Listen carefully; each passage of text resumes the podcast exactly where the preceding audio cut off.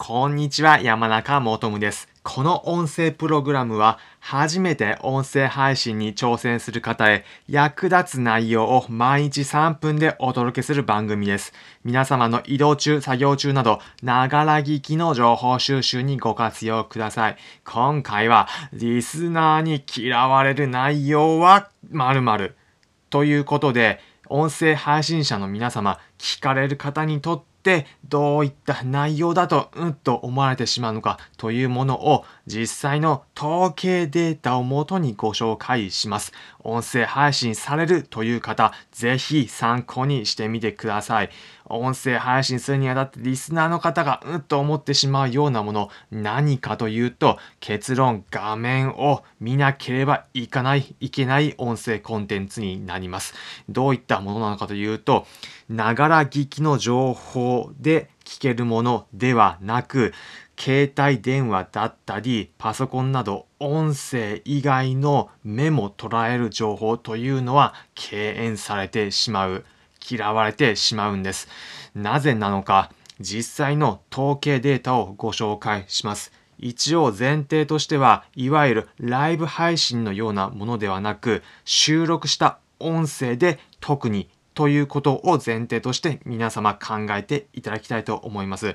ポッドキャストについてのデータ一つご紹介します。国内の音声配信のリーディングカンパニーのオートナル社と皆様もご存知の朝日新聞社が共同で行ったポッドキャストに関してのアンケートの統計データがあります。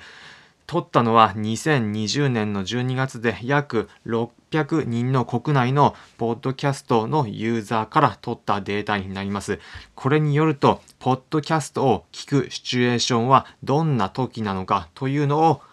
アンケートで取りました。どんな時に皆さん、ポッドキャスト音声配信聞かれると思いますか？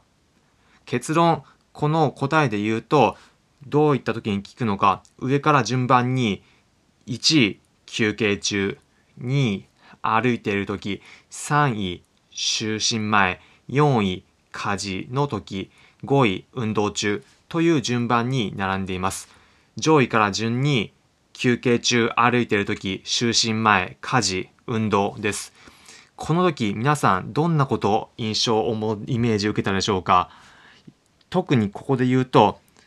ながら聞きというのがポイントなんです。特に1位の休憩中と3位の就寝前というのは画面も見える状態ですが、2位の歩いている時、3位の家事、5位の運動中というのは、いわゆる画面を見るのではなく、ながら聞きで聞くというシチュエーションなんです。ということは、音声だけでの情報に頼っているので、この画面を見ながらこういう風な内容でわかりますというようなものだと、リスナーの方から、え、それじゃわからないんだけど、という風になってしまうのです。なので、結論で言うと、ながら聞き、聞くだけでわかる情報のコンテンツというのが、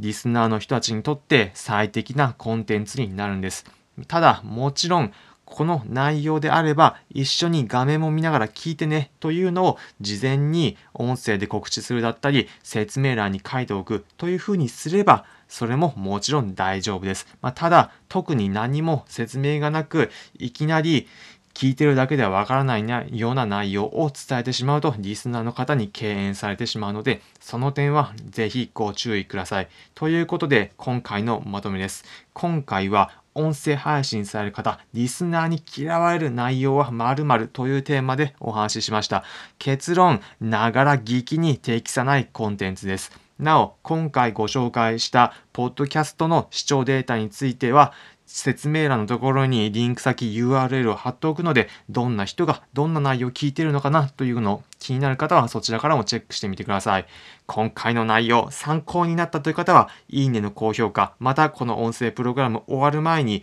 フォローのボタンをポチッとお願いします。この音声プログラムは初めて音声配信に挑戦する方へ役立つ内容を毎日3分でお届けする番組です。皆様の移動中、作業中など、ながら聞きの情報収集にご活用ください。それでは皆様良い一日お過ごしください。また次回お会いしましょう。それじゃあ。